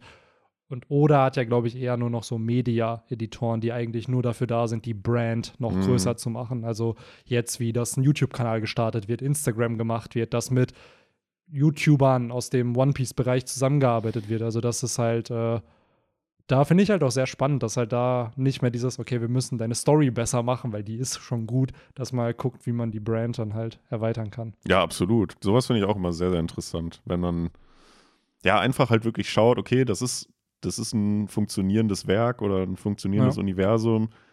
Wie können wir das noch mehr Leuten an den Mann bringen? Absolut. Oder an die Frau? Wie können wir das größer machen? Ganz ehrlich, Äh, diese Filme, die jetzt halt in letzter Zeit immer wieder kommen, wo Oda auch mitarbeitet oder jetzt auch die Serie, an der Oda dann mitarbeitet, das ist ja alles dazu da, damit Leute wieder zum Manga kommen und die Manga-Bände sich dann halt Mhm. entsprechend holen. Und auch da, ich glaube, One Piece ist das größte Franchise, was Shueisha neben Dragon Ball und Naruto dann wahrscheinlich hat. Selbst wenn One Piece vorbei ist, muss man ja schauen, was man mit der Marke macht. Das wird ja nicht vorbei sein. Da halt werden safe die Spin-offs die geben. wird also. safe geben, die Spin-offs. Und vielleicht wird manche Oda selbst zeichnen. Gleichzeitig werden vielleicht andere Artists dann in dem Universum schreiben. Das machen ja manche schon. Dieser Boichi macht ja die äh, Novel of Ace. Die wird ja Mhm. als Manga adaptiert und der zeichnet das dann. Genauso hast du ja jedes Jahr so ein Artist, der dann einen One Piece Chapter oder Moment dann in seinem Artstyle macht. Also das Ja, ich meine, du hast ja schon die äh, beiden anderen großen Franchises angesprochen, Naruto und Dragon Ball. Und auch über die haben wir ja auch schon über gesprochen, Ja. über Spin-offs und wer Genau. da, dass da nicht unbedingt der Hauptautor äh, dran sitzt, sondern äh, andere Editoren. Absolut, es müsste, und gerade One Piece bietet ja so eine große Zeitspanne mit diesen 900 Jahren, in denen ja was passiert, dass du selbst eine Story ansiedeln kannst, die nichts mehr mit Ruffy oder ähnlichen Charakteren zu tun Ja. hat. Hauptsache, sie spielt in dem Universum und du hast Teufelsfrüchte Ja. und du hast, ja, Ja, ganz lustig. Äh, muss ich jetzt auch gerade wieder an äh, Star Wars denken, denn die nächste Disney-Serie von Star Wars ist die Anime-Star Wars-Serie. Es wird eine nice. Anime-Star Wars-Serie geben. ja, geil. Star Wars Visions und die ist komplett unkanonisch, also hat nichts mit dem Kanon zu tun. Und da hat man einfach, ich glaube, fünf oder sechs, äh, also jede Folge ist anders irgendwie Mhm. angesiedelt, ist auch anders vom Artstyle, das sieht man im Trailer ganz gut. Äh, also man hat jede Folge einem anderen ähm, Producer, Editor, Mhm. Autor, wie man es auch nennen Ja. möchte, gegeben. Äh, bin ich sehr gespannt Ja, drauf. mega nice. Das finde ich halt cool, dass man sich halt einfach von das Werk nimmt und einfach guckt, in was für einem Medium kann man noch eine Story erzählen und dass man sich dann eben auch an so einen Anime-Style halt Ja. rantraut und einfach sagt, ey, klar, das ist Japan und so, aber mittlerweile ist das so weit verbreitet, dass Ja. jeder damit was anfangen kann. Das Ding ist, so rum ist es immer einfacher als andersrum, weil ob die One Piece Real, äh, Real Life äh, Serie Ja. äh, wirklich so geil sein wird. Ja, also wenn sie rauskommt, irgendwann werdet ihr hier auf jeden Fall Podcast-Folgen Jo. zu hören, wo wir jede Folge durchgehen. Ähm, Ich bin gespannt. Ich will wirklich mit keinen Erwartungen rangehen. Ja. So, ich Same. weiß, dass alle anderen trashig sind, alle Real-Life-Serien von Animes. Aber ja, man, man hofft aufs Beste, aber macht sich auf das Schlechteste eigentlich gefasst. Ja. So. Weil es gibt einen Grund, warum es in dem Medium stattfindet, in dem es halt stattfindet. Ist So. denn da, ist denn wenigstens da schon bekannt, ob das kanonisch ist oder? Weiß ich nicht, ich glaube, die sind gerade an den Drehbüchern noch dran. Oder Mhm. Production soll, glaube ich, dieses Jahr noch anfangen. Wurde da nicht schon ein, äh, irgendwo die Flying Lamp gesichtet oder Thousand Sunny Kann sein, kann sein, dass sie da schon was in haben. Südafrika oder so, Ja. meine ich, hätte ich schon gelesen. Ja. Ach, keine Ahnung. So. Ich, ich bin gespannt, wenn der erste Trailer droppt, Ja. dass man dann darüber redet und dass man es analysiert und auseinander nimmt. Das wird, glaube ich, So. übrigens auch, äh, ich könnte mir sogar vorstellen, fast ähnlich äh, krass diskutiert werden wie jetzt der Spider-Man-Trailer. Safe, safe. Wenn das rauskommt, ey, da wird jeder zu Videos machen Ja, ja. und sowas analysieren. Wahrscheinlich auch Leute, die nichts mit, mit One Eben. Piece zu tun haben, werden drüber das quatschen. halt. So, was cool für die Marke ist. Also ich glaube, allein für den Hype, den es erzeugen wird, für die Brand, ist es mega. Ja. Aber am Ende muss es halt delivern. Und ich vertraue drauf, wenn Oda dran arbeitet. Also ich glaube, Oda ist ein Executive Producer auch dran. Also dass er zumindest wahrscheinlich vielleicht eine, zumindest eine Outline für, für die zehn Folgen dann gibt, dass er zumindest sagt, ey, die und die Charakter tauchen auf, das und das ist wichtig, das und das sind die Plot-Elemente, schreibt das aus. Mhm. Also dass er jetzt nicht unbedingt Drehbücher schreibt, aber dass er grobe Vorgaben gibt, wie was stattfinden muss in der Handlung. Es ist, glaube ich, auch noch nicht bekannt, ob das asiatische Schauspieler sein sollen oder, Ich glaube ich nicht. sag jetzt mal, westlich. Ich Weiß ich ja. bin noch ehrlich gesagt zu wenig im Thema drin und ich Ja. will mich auch nicht zu sehr investen in das Ganze, weil Ich sehe jetzt schon wieder, dass wahrscheinlich das äh, Geschrei riesengroß ist, wenn die halt irgendwelche Hollywood-Schauspieler Mhm. nehmen und dann kommen halt wieder die ganzen Whitewashing-Vorwürfe Ja. und sowas. ja, es ist halt schwierig heutzutage, ne, weil gerade jeder einfach seine Meinung äußern darf. Oder Ja. kann, also darf sowieso, aber kann. So heute durch Twitter, Facebook, Instagram, YouTube, so, das hattest du ja einfach vor 20 Jahren halt nicht. Ja. Äh, daher, ich frage mich auch generell, wie es heute halt für Autoren einfach ist, gerade jetzt von so einem Weekly-Format, wo ja wirklich jeder drüber diskutieren kann. Wenn du ein neues Werk released, kann jeder sofort seine Meinung irgendwie äußern. Früher hattest du halt, klar, so face-to-face hat man drüber gequatscht und du hattest einzelne Internetforen mal zu irgendwas, aber heute ist ja wirklich Reddit, YouTube, da kommt irgendwas raus und du hast direkt hunderte Mhm. Menschen, die zu irgendwas reacten und äh, Ja, früher gab es ja noch sowas wie Leserbriefe. ne? ja, sowas gibt es ja heute wahrscheinlich auch noch, aber die sind dann ja auch eher wahrscheinlich in anderen Formen dann einfach Ja. da, durch Online-Beiträge oder was auch Ja. immer. Und äh, Ja, kann mir sendet, schon- sen- der typische sendet uns eure Meinung mit dem Hashtag blablabla. Ja, genau. Ich weiß nicht, ich habe das Gefühl, es ist halt heute für Autoren einfach schwieriger. Gerade wenn du auch eine Reihe starten willst, wo du, gerade was halt jetzt J.K. Rowling, von der Frau kann man halten, was man will, aber zum Beispiel jetzt diese Fantastic Beasts-Reihe. Der zweite Fil Film wurde ja so gebasht und zerstört von so vielen Leuten. Jetzt habe ich mir aber eine von einem YouTuber, den ich halt schaue, Movie Flame, der viel Harry Potter Content macht, mal eine richtige Analyse von ihm angeschaut, ohne Mhm. jetzt die Hype-Analysen mir anzuschauen, wo jeder einfach nur basht. Und er meinte so, nee, der Film ist halt richtig, richtig gut und der hatte richtig, richtig viel Setup für zukünftige Filme.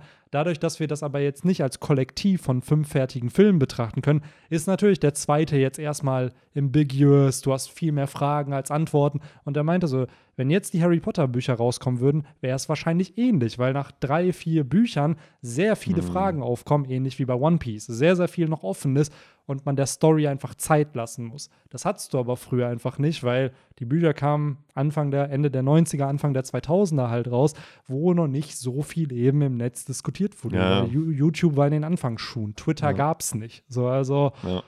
Und äh, ja, heutzutage, ich glaube, Autoren haben es da einfach schwieriger. Gerade weil dann eine Story schneller zerrissen werden kann, obwohl sie vielleicht gut ist, nur weil eine kleine Gruppe von Menschen sich sagt, boah, die ist scheiße. Und dann wird halt eine Meinung halt populär gemacht. Mhm.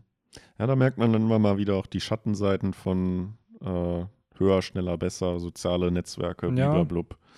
Es ist nicht, nicht alles, es macht nicht immer alles einfacher. Ähm, Absolut nicht. Absolut nicht. Also es ist halt, gerade in verschiedenen Bereichen ist es wahrscheinlich, hat man dann unterschiedliche Meinungen dazu, aber genauso viel, wie es Gutes bringen kann, kann es halt auch für einige Sachen wahrscheinlich dann halt Ja.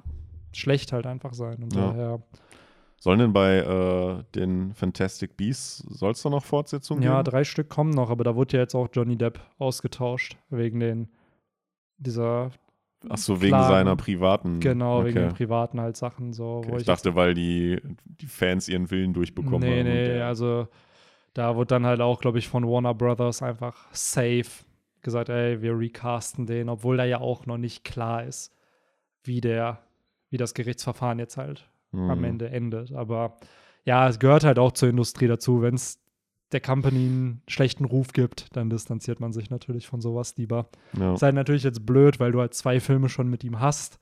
Ja. So, und dann, ja, das Paradebeispiel ist da mal House of Cards für mich. ja, ja.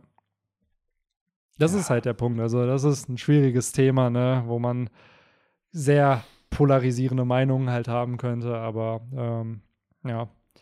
Irgendwo kann ich die Companies natürlich verstehen, dass die, dass dann Warner Brothers Ja. einfach sagt, so ja, nee, wir wollen einfach nicht die schlechte Publicity, die damit dann Eben. kommt und dann wird so ein Film oder eine Serie boykottiert. Aber gleichzeitig wird ein Werk dadurch ja schlechter. Gerade House of Cards, was dann halt nicht ein Kevin Spacey hatte, ist halt dann auch nicht mehr House of Cards. So, und da, ja, it is how it is. Ja, ähm, da muss man ja auch froh sein, dass bei sowas bei One Piece nicht passieren Ja. wird. Wobei es wahrscheinlich selbst da irgendwelche Idioten geben wird, die sagen, ah, Sanji, der ist viel zu sexistisch, den muss man rausschreiben. Also, es gibt natürlich halt sicherlich, ich habe es jetzt noch nicht gesehen, aber ich kann mir schon vorstellen, dass in den Tiefen des Internets es Videos gibt über Sexismus in Mangas, Animes und dann wahrscheinlich auch auf One Piece bezogen. das ist doch sexuelle Belästigung, was Ja. Brooke da macht. Ja, sowas. Oder was halt dann noch, äh, wie Oda halt Frauen darstellt. Immer als hilfsbedürftig, immer als großbusig und so. Also, so dass er da halt irgendein Schönheitsideal halt darstellt und wie Frauen sein sollten und dass das aber dann nicht mit der Realität entspricht. Also, ich kann mir schon vorstellen, dass es da sicherlich Kritik Ja. gibt. Wobei, sind So. wir mal ganz ehrlich, die 80 Prozent der männlichen Protagonisten in One Piece sind halt auch nicht dem, entsprechen auch nicht dem Durchschnitt Ja. unserer Welt, also so Das sind- muskulös, wie die alle sind. Absolut, das sind halt einfach Power-Fantasies. So, Ja. es ist halt, wenn das, also klar, solche Protagonisten gibt es ja auch, die dann halt eher schwächer sind und stärker werden müssen und Ja. so sowas gibt es natürlich auch, aber es gibt einen Grund, warum die alle ein Sixpack haben und warum die halt so dargestellt werden, dass die eine, keine Ahnung, eine Insel zerstören können, weil es halt cool aussieht und halt, würde ich einfach sagen, so eine männliche Zielgruppe auf sowas abfährt. So. Ja, ja. Also daher, Deswegen hat Ja. auch so gut wie jeder eine Narbe. ja, absolut, Alter. Namen, ganz, ganz wichtig. Ja. Gerade im Gesicht mindestens eine immer haben. So. Sonst bist du kein anime Oder halt, oder halt ein cooles Auge irgendwie. Auge oder halt spitze Haare. das ist halt, das muss man haben. Sonst kannst du dich nicht Anime-Boy, Protagonist, whatever nennen. Ach ja. Ja, Ja. aber kommen wir doch, wo wir bei Anime-Boys sind. Ich glaube, die Lunaria-Rasse haben wir auch so ein bisschen durchgesprochen. Da werden mehr Infos kommen. Es wird vielleicht irgendeine Verbindung zum antiken Königreich haben. Vielleicht sehen wir noch mehr Leute von Kings Rasse in einem Flashback irgendwann zum antiken Königreich so. Aber ja, cool, dass man da zumindest Infos hat. Wahrscheinlich haben sie eine Verbindung noch zum Mond. Das muss man ja noch erwähnen, Ja. wegen Lun, Luna, Luna, ja, ja. ja, Wäre Victor jetzt hier, würde er wahrscheinlich einen halbstündigen Beitrag äh, hier machen, wie, wie das alles mit Enel verbunden ist und äh, wie Enel in Wirklichkeit auch einer vielleicht von denen ist, dem die Flügel abgefallen ist und ey, vielleicht ist er ein gefallener Engel, wer weiß. Ja, ich meine, wir wissen auch immer noch nicht, wie Enel zu seinen komischen Dingern im, im Rücken gekommen Ja. ist. ja, Ja. das- Spannende Frage auf jeden Fall. Oder warum, jetzt mal ohne Witz, gerade wenn wir schon bei diesen Völkern und Rassen in One Piece sind. Was ist Gecko Moria? Der Ja. ist ja auch ein Mensch, aber irgendwie nicht. Dann hast du Enel mit seinen Trommeln da. Ja. Dann hast du jetzt King mit seinen Flügeln. Also Ja, auch- gibt's. Auch einfach jetzt Enel oder auch hier dieser Fuku Rukuyo. Warum haben die so lange ähm, Ohrläppchen? Ja. Ich finde es generell halt, äh, da gab es in dem SBS doch eine Frage, wer die größere Stirn hat, dieser Fukurokuyo oder dieser eine Marine-Vizeadmiral, der auch irgendwie voll den langen Meterkopf hat und ich glaube, Oda meinte, der hätte den größeren Kopf. Warte, wer ist denn dieser Marineadmiral? Ähm, boah, ich weiß jetzt gerade nicht seinen Namen. Kannst ja gerade reden, ich such's dir gerade Ja, raus. ich meine, ansonsten würde da ja auch noch ähm, der eine Dude aus dem Kolosseum, der Opa, mir fällt sein Name gerade nicht ein. Chin Zhao, genau. Äh, reinpassen, der ja vorher, nee, warte mal, vorher, nachher, vorher hat er aktuell einen Spitzkopf oder hat er einen flachen Kopf? Ich weiß es gerade ehrlich gesagt nicht. Ah, okay. Äh, Benny zeigt mir gerade den Marine. Der Dude. Strawberry. Strawberry war ja. das, okay. Ähm, ja, Chinjao hat doch einen Spitzenkopf. Der wurde ja flach oder abgerundet durch Gab. Und Genau. Ruffy ja durch seine Attacke den wieder halt. Genau, aber hat er den nicht, den Bohrer dann nicht nochmal eingesetzt und dann wurde der wieder flach oder? Nee, der wurde abgebrochen. Den hat doch, boah, wie hieß er? Stimmt, der wurde dann so, Von Lao G wurde er, glaube ich, Ja. gehauen und dann ist der abgebrochen wieder. ja, Oder hat, nee, hat Don Sai hat den, glaube ich, abgebrochen. Glaube ich. Weil dann wurde er ja zum Don und hat dann ja, Ja, Chinjao stimmt, weggekickt und dann Lao G fertig gemacht. ja. Ach ja, Dressrosa, so lange ist's her, ey. So lange Gefühlt, ist's her, ja. Fühlt sich echt wie zehn Jahre an. By the way, auch dieses Jahr im Dezember lese ich zehn Jahre aktiv diesen One Piece Manga, Woche für Woche, ey. Es ist so Geil. crazy, wie die Zeit verfliegt, ey. Damals Ja. noch Fischmenscheninsel und jetzt hier Wano Kuni. Ja, hat sich, hat sich gut gesteigert. Ja, ein bisschen, ganz, ganz bisschen. Aber wo Ähm, wir eben schon den Mond angesprochen ja. haben, vielleicht, um hier wieder eine gute Brücke zu Ja. schlagen. Äh, wir sehen die ähm, Sulong-Form Wieder. wieder, genau. Wir haben sie ja schon mal gesehen. Äh, ich kann mich noch erinnern, dass ich äh, von, äh, wie hieß jetzt der Katzenmensch? Nekomamushi. Nekomamushi. Äh, ja, wieder mal sehr äh, erstaunt war über dieses riesen Fellknäuel. Als hätte man einfach, als hätte er einfach mal kurz seine, seine Finger in eine Steckdose Mhm. gehalten. So ein bisschen sieht's aus. Also da muss ich sagen, sieht äh, der andere, der Hund, besser aus. Mhm. Die haben aber beide so gefühlt einen Schnauzer bekommen. so. Ja. Bei Inuarashi merkt man ihn halt mehr, aber auch Nekomamushi hat den halt auch. Der ist dann so ein bisschen dicker, aber geht halt so ein bisschen auch in dem Fell verloren, was Ja. er halt hat. Ja.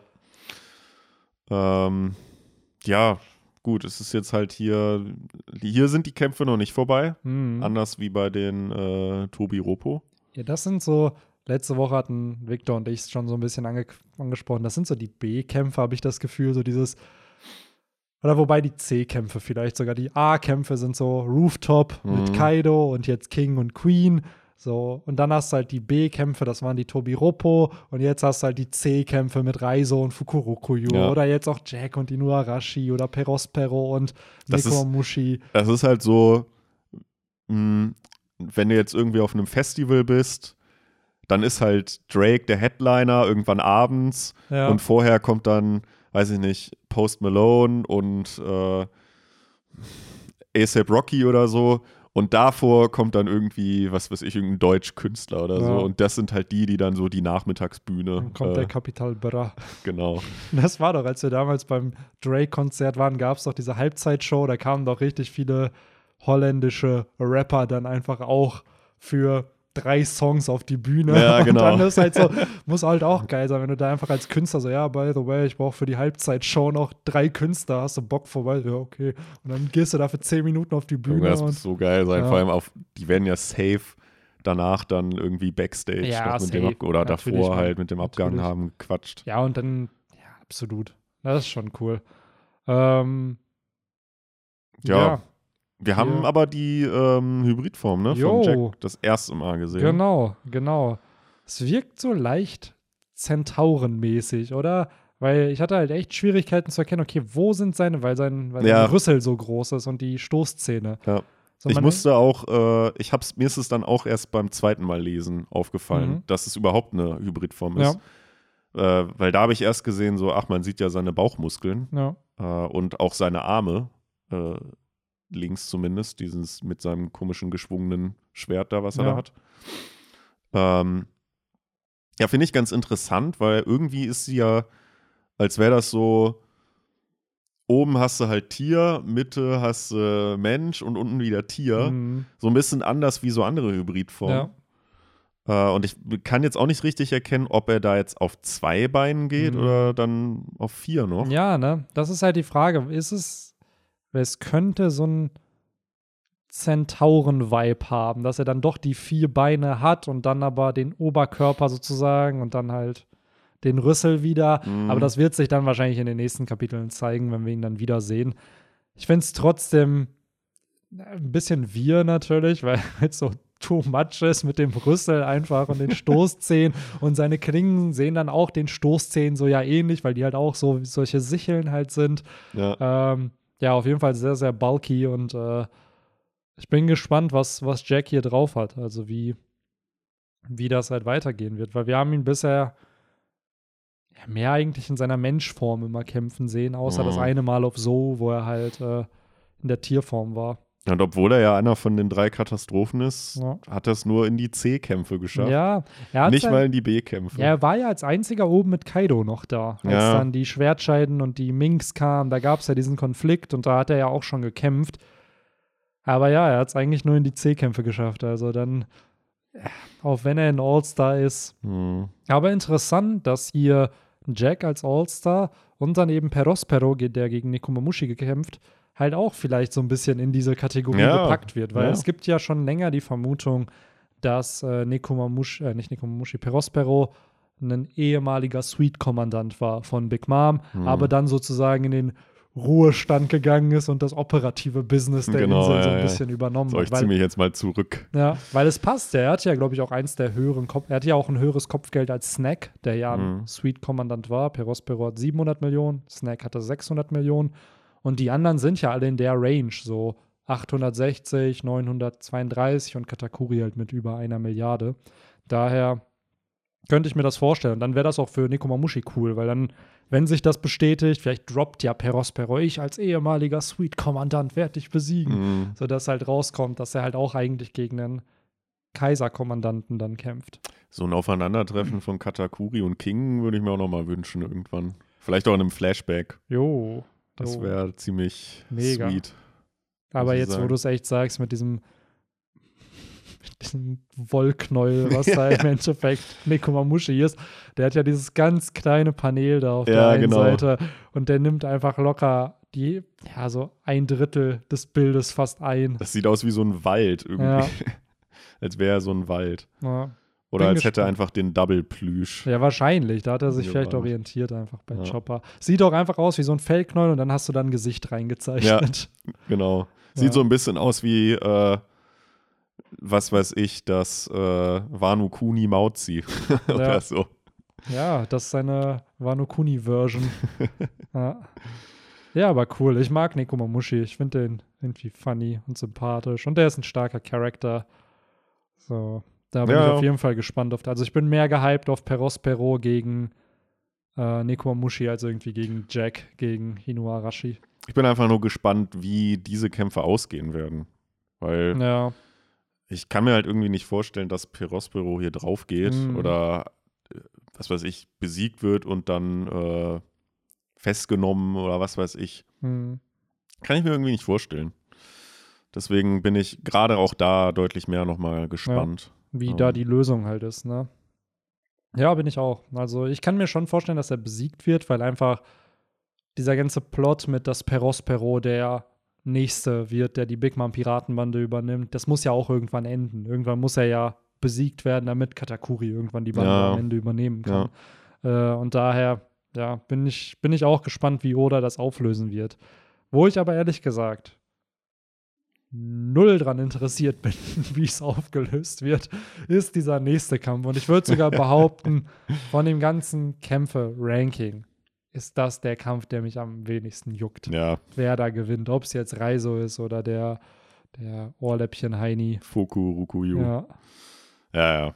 Geht, mir, geht mir genauso. Ich finde auch, warum auch immer, obwohl Reiso ja eigentlich ein cooles Theme hat, ist er irgendwie trotzdem auch mit der uninteressanteste von diesen ganzen Mhm. roten Schwertscheiden für mich.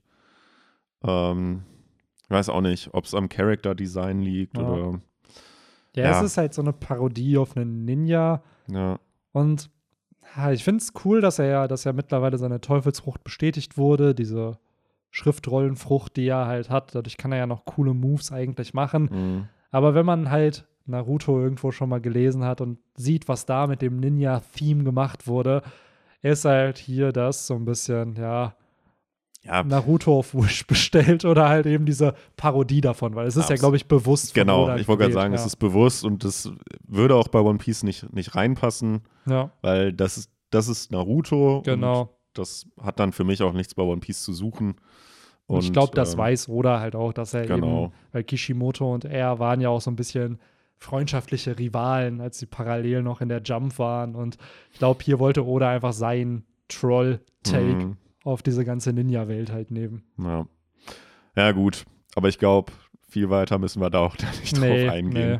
Lass uns lieber noch auf, ja, wahrscheinlich mit das größte äh, Ding äh, im Raum Mhm. äh, zu sprechen kommen, das Ende. Äh, ich muss sagen, als ich erstmal gesehen habe, ähm, das hier das erste, wo man die Crew von äh, Law sieht, übrigens auch sehr lustig mit, ähm, wie heißt er jetzt? Der mit der langen Zunge, wie heißt er jetzt nochmal? Äh, Der Schleimmensch, Karibu, genau. Äh, auch so ein typischer Angsthasen-Manier, wie er sich da äh, an den einen so Ja, ranschmiegt. An den guten John Bart. Ja, da dachte ich wirklich Ja. kurz, ähm, hä, what? Warum, warum Kaido? Und dann kam mir aber, bevor ich überhaupt hingeslidet habe, dachte ich mir so, ah, okay, das kommt das jetzt wirklich? Mhm. Und ja, es ist gekommen. Ja, Äh, Momo ist gealtert. ja. Das, was wir noch vor zwei Kapiteln im Podcast sogar für, wo wir alle gesagt haben, na, das wird halt niemals passieren, dass äh, Oda will uns bewusst auf diese Schiene bringen, das wird er nicht bringen, das fänden wir auch alle einen schwachen Move. Wir haben es ja auch begründet, warum, Mhm.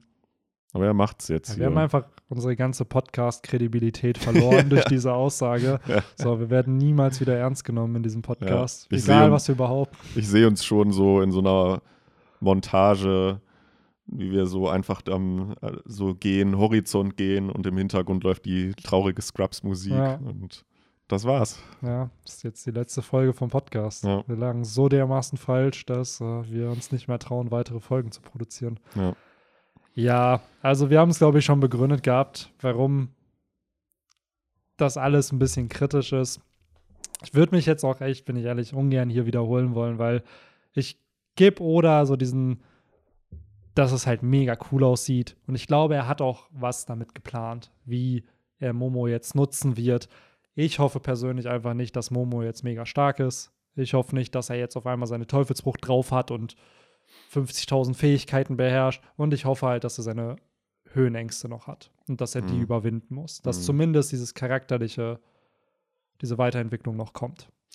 Ja, ich glaube auch, also zumindest das wird schon noch kommen mit der Höhenangst, einfach aus dem Grund, dass Ruffy jetzt nicht vom einen auf den nächsten Chapter dann wieder oben ist, Mhm. sondern dass ja, Momo halt erstmal ein bisschen struggelt mit dem Fliegen. Das sieht jetzt alles cool aus, weil er jetzt groß ist und vermeintlich stark. Aber ähm, ja, dass er jetzt erstmal noch damit wahrscheinlich zu kämpfen hat und dass dann so ein bisschen so zickzackmäßig wahrscheinlich so die hochkommen. Ähm, aber ansonsten, ich bin halt gespannt, wie das dann langfristig äh, mit ihm gelöst wird. Weil jetzt könnte es zumindest vom optischen ja dann doch wieder Sinn machen, dass er dann der nächste Shogun wird. Mhm. Aber er ist ja dann immer noch dieser Junge im Körper eines, dieser achtjährige Junge im Körper eines 28-jährigen Mannes. Ähm, okay, das bin ich auch manchmal noch, aber Wer ist das nicht? Gerade wenn man die alten Yu-Gi-Oh! Karten rausholt oder Pokémon spielt. äh, genau. ähm, aber ob das dann, äh, ich, ich sehe mich ja dann auch nicht äh, als nächsten Bundeskanzler an, Mhm. sagen wir es mal so. Ja, ich finde es spannend. Also, es bietet auf jeden Fall interessantes Story-Potenzial. Und ich vertraue Oda, wie er die Story handelt, dass am Ende man zufrieden ist damit, dass Momo halt dann groß geworden ist und gereift ist. Und er wird sicherlich nun in dieser Form auch was zum Sieg beitragen können. Das auf jeden Fall. Ja, naja, naja, will ich dazu auch einfach nicht sagen. Ich will mich ehrlich gesagt einfach nicht aufregen, weil ich glaube, in der Review hatte ich zu dem Video schon, äh, zu dem Kapitel schon ein bisschen meine Kritik auch geäußert, was ich halt schwierig finde. Und ich will es ja nicht haten, weil an sich das Design ist mega cool. So, es macht in dem Universum ja auch irgendwo Sinn, dass es passiert. So, wir haben es natürlich predicted, dass es nicht passiert. Es ist jetzt passiert. Und von da aus muss man halt einfach schauen, wie jetzt auch die Interaktion werden, weil ich, wie du es gesagt hast, so eben mit diesem Zickzack, ich glaube wirklich, es wird noch dauern, bis Ruffy hochkommt. Dass jetzt erstmal im nächsten Chapter geht Ruffy auf seinen Rücken. Ja. Dann im übernächsten Ja. Chapter, ah, was wie, du kannst nicht fliegen. So, dann eben, also dass das noch ein bisschen aufgebaut wird, bis äh, die überhaupt dann sich auf den Weg machen, dann wieder gezeigt wird, dass sie auf dem Weg sind, dann immer noch auf dem Weg sind, bis sie dann drüber sind. Was ist, wenn die Insel anfängt runterzufallen? Also es wird da, glaube ich, noch sehr, sehr viel Build-up geben, bis Ruffy und Momo wirklich da wiederkommen. Mhm. Ähm, was ich ein bisschen unnötig eigentlich fand, muss ich sagen, wo dann, äh, ich habe es heute irgendwie mit den Namen, die Ninja-Tante, wie heißt sie jetzt Die nochmal? Shinobu. Genau. Ich weiß nicht, was los ist heute. Äh, ähm, dass sie ja halt irgendwie sagt, dass sie "Ah, you look just like Pünktchen, Pünktchen. Ich meine, schreibt doch einfach äh, Oden. Ja, Ich glaube, jeder kann sich denken, wer da gemeint ist. ja. Ich glaube nicht, dass sie da jetzt irgendwie sagt, ja, you just look like Sir Crocodile oder so. Buggy. Ähm, also das, ja, weiß ich nicht, ob das jetzt unbedingt hätte sein Mhm. müssen. Ansonsten kann ich auch nur sagen, sehr, sehr cooles Design. Ich musste ein bisschen an äh, den Drachen aus der unendlichen Geschichte irgendwie denken. Mhm. Ähm, ja, und ich meine, ansonsten teile ich halt die Kritik irgendwo, dass ich meine, ein- einerseits kann man ihm natürlich auch irgendwie edles, ritterliches Verhalten irgendwie attestieren, indem er Mhm. seine Kindheit opfert, Genau. um halt sein Land äh, zum Sieg zu führen oder zum Frieden. Aber es ist halt irgendwo so ein bisschen er cheatet, zumindest wirkt es so und ja, irgendwie ist das ja kein, kein menschliches, ähm, ja, wie soll man das sagen, irgendwie Fortschritt bei ihm, Mhm. sondern halt einfach nur körperlich. Ja. Und äh, ja, es äh, zählen immer zwei Seiten dazu. Ja, Nicht nur das absolut. Äußere, sondern auch das Innere.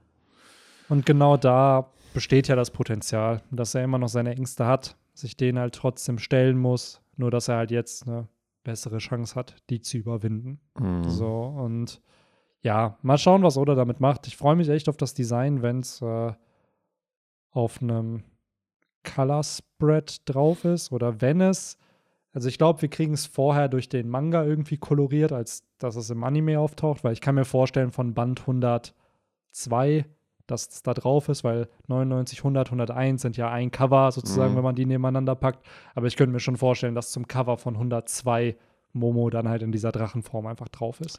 Meinst du, die Farbe verändert sich nochmal? Nee, ich glaube, der bleibt halt pink mit, weil seine, seine Haare, Die so aussehen wie Flammen. genau, die so aussehen wie Flammen. Ich glaube, die könnten halt weiß oder in so einem helleren, anderen Ton sein. Also, dass Mhm. die dann noch mal eine andere Farbe haben als, äh, weil zum Beispiel hier unten in seiner kleinen Form sind das ja eher Schuppen. Mhm.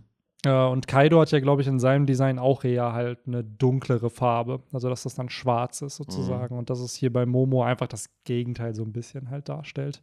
Es wäre auch interessant, weil du dann so zum Teil ja so ein Azurblau, Babyblau bei Kaido hast und dann halt dieses Pinke bei Momo und dann halt auch, dass die Schuppen und Haare halt dann vielleicht so einen Kontrast zueinander bilden. Ja, ich hatte halt gedacht, äh, dass halt, weil er ja da dann noch ein kleiner Drache war, rosa, dass sich das halt noch so wie bei so einem bei so einem Goldfisch, dass das noch knalliger wird. Ja, ich, die Sättigung könnte natürlich dass er halt, halt irgendwie krasser sein, ja. rot dann am Ende ist.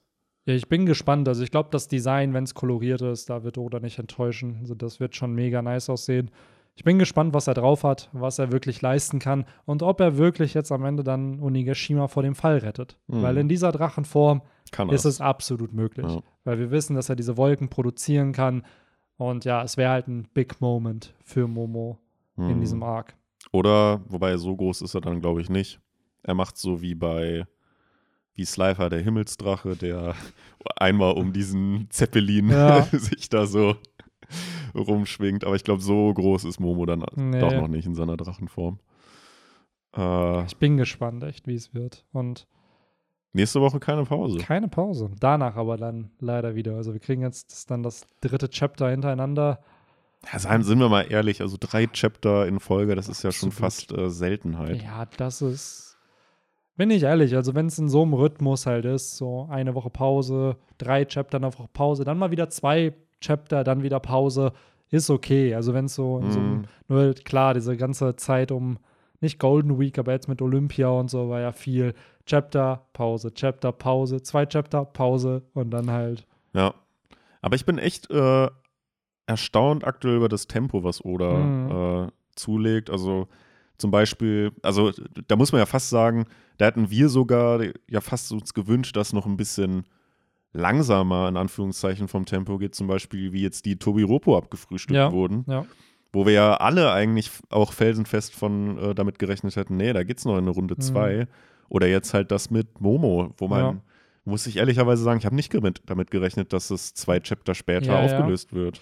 Ja, es gibt ja mittlerweile, also dieser japanische YouTuber Yuderon, der macht halt immer, bestätigt eigentlich mehr damit, dass Oda sehr oft mit den Chapter-Namen dadurch Wortspiele bildet. Also keine Ahnung, wenn, der hat zum Beispiel predicted, dass Jimbei in Chapter 976 wieder auftaucht, weil es halt von einem Wortspiel her Sinn gemacht hat, dass jemand wiederkommt. So. Mhm. Und der hat halt auch predicted, dass in Chapter 731 halt die Insel runterfällt, weil es vom Wortlaut oder beziehungsweise wenn man jetzt die Silben nimmt, es halt Sinn macht und halt so eine Bedeutung nimmt, dass irgendwas runterfällt. So. Und wenn es wirklich 731 sein sollte, dann sind es ja in dem Sinne acht Chapter noch. So, und da muss dann Oda vielleicht doch einfach das Tempo halt ein bisschen voranfahren. Weil letztes Chapter hatten wir die 15 Minuten als Info, das erste Mal, dass wir wieder Mhm, ja, ein Zeitlimit halt haben.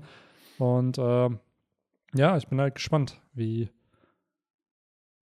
wie das. Und zum Beispiel ein Wortspiel ist halt auch dieses äh, Hitotsunagi. Und das ist halt, wenn du dieses, du hast ja auch diese, dieses Theorienvideo gesehen. Ja. Und Hitotsunagi ist halt aus dem, ist ja der große Schatz. Und er vermutet halt auch, dass in Chapter 1127 halt das One Piece halt entdeckt wird. Also in dem Okay. Sinne in 104 Chaptern. Was, wenn man es mal runterrechnet, irgendwo hinkommen könnte, dass in 104 Chaptern der Love Tale Arc halt vielleicht dann beginnt. So, Stimmt, ja. Das Ja. kann ja auch da dann revealed werden. genau. So, aber ja, ich bin gespannt, wann die Insel runterkommt, ob diese Predictions halt stimmen, die da Juderon rausgehauen hat und ob Ma Momo, Mamo, ob äh, Mamo ist der von, äh, ist das nicht der von Digimon World, der Protagonist? Stimmt. Ja. Hieß der Mamo oder Ja. Mami? Oder. Das- ja, stimmt, Mame wegen Mamemon wahrscheinlich. Ja, genau. Ja. Ach ja, Ja. auch ein gutes Spiel, Digimon World 1. Jeder für die Absolut, PlayStation 1 ja. abchecken. Ähm, ja, aber ich glaube, das war das Chapter. Das war das Chapter, ja. Was glaubst du, wo geht's nächste Woche weiter? Was kriegen wir? Boah, schwierig, schwierig. Also, eigentlich, wir haben Kaido und äh, äh, Dingen nicht gesehen. Yamato? Yamato, genau. Äh, eigentlich müsstest du, eigentlich müsstest du vor diesem Podcast noch äh, als Disclaimer, immer wenn Henry einen Namen in diesem Podcast nicht hat, müsst ihr einen trinken oder Ja. so. Oh, das wäre nice. Das ist auffällig gewesen, diese, dieses Chapter oder diesen Podcast. Nee, genau, aber zurück zum Topic. Die hat man nicht gesehen. Vielleicht geht es da nochmal Mhm. hin. Ich glaube nicht, dass, dass wir da das komplette Chapter sind. Ich könnte mir auch vorstellen, dass wir tatsächlich Ruffy und Momo Hm, paar Seiten sehen und dann halt diesen, ja, Struggle mit seinen Ängsten, Ja. die halt nicht äh, oft von Zauberhand weggehen werden, äh, damit so ein bisschen zu kämpfen hat. Ja. Ansonsten, ja, eigentlich so viele Kämpfe gibt es ja nicht mehr. Die, die noch laufen, haben wir die, dieses Chapter gesehen. Also könnte es auch da weitergehen. Klar, man weiß jetzt nicht, was mit Nami, Lysop und ähm, Tama noch ist. Gut, dass du es erwähnst. Die habe ich komplett vergessen. Ich könnte mir auch vorstellen, dass Yamato Kaido, dass wir die kurz sehen, wie die wieder clashen, weil die sind jetzt wieder in Vergessenheit geraten, weil wir die oben nicht gesehen haben. Ja. Tama, Lysop und Nami machen aber auch sehr Sinn, weil die haben wir auch jetzt locker vier, fünf Kapitel Ja. nicht gesehen oder vier Kapitel nicht gesehen. Gut, wir können natürlich Law und, und äh, Kid, ne? Kid gegen mit Big Mom, das Big ist, Mom. ja, warum habe ich das Gefühl, dass nächstes Chapter eine Art Übergangskapitel werden könnte? Ja, dass du halt einfach ein paar Update-Shots kriegst, vielleicht sogar mit juicy Informationen noch, das will ich jetzt gar nicht bestreiten, hm, aber dass man da einfach die Updates noch mal kriegt, die wir jetzt nicht haben oder nicht in den letzten zwei Kapiteln hatten. ja. Kann gut sein. Ist leider häufig so irgendwie vor Ja. Pausen. Gerade halt auch, weil die Kämpfe ja jetzt am Laufen sind und ich glaube, dass Oda jetzt noch nicht King, Queen, äh, Nee. Sanji und Zorro auflösen Nee. wird. So und geschweige denn halt Ruffy im nächsten Chapter schon nach oben kommt. Ja, auch zum Beispiel jetzt äh, zu Kings Rasse. Jetzt haben wir wieder Infos. Jetzt Ja. warten wir wieder zwei, Und drei ich, Kapitel. Ich bis da wollte gerade sagen, kommt. ich glaube wirklich, die nächsten richtigen großen Reveals werden dann kommen, wenn Zorro und King den Ja. One-on-One haben und dann auch King mal ein bisschen Infos droppt. So, weil das hat er ja, bisher ist der der Einzige, der eigentlich nicht darüber redet. Marco und Queen labern da über sein Volk irgendwie und er ist die ganze Zeit eigentlich nur ruhig. Ja, stimmt. So. Ja, ja er hat ja auch äh, so ein bisschen. Die, die Rasse hat ja Queen gedroppt, den Ja. Namen der Rasse. Und da hat man dann ja auch so ein Bild gesehen, wie er zu ihm rüberguckt. Ja, dieser typische. Dieser. Was laberst du? Ja, genau. Fresse. Warum erwähnst du das Ja. jetzt? Erwähne nicht diesen Namen. Ja, du weißt, das ist mir peinlich. Ja.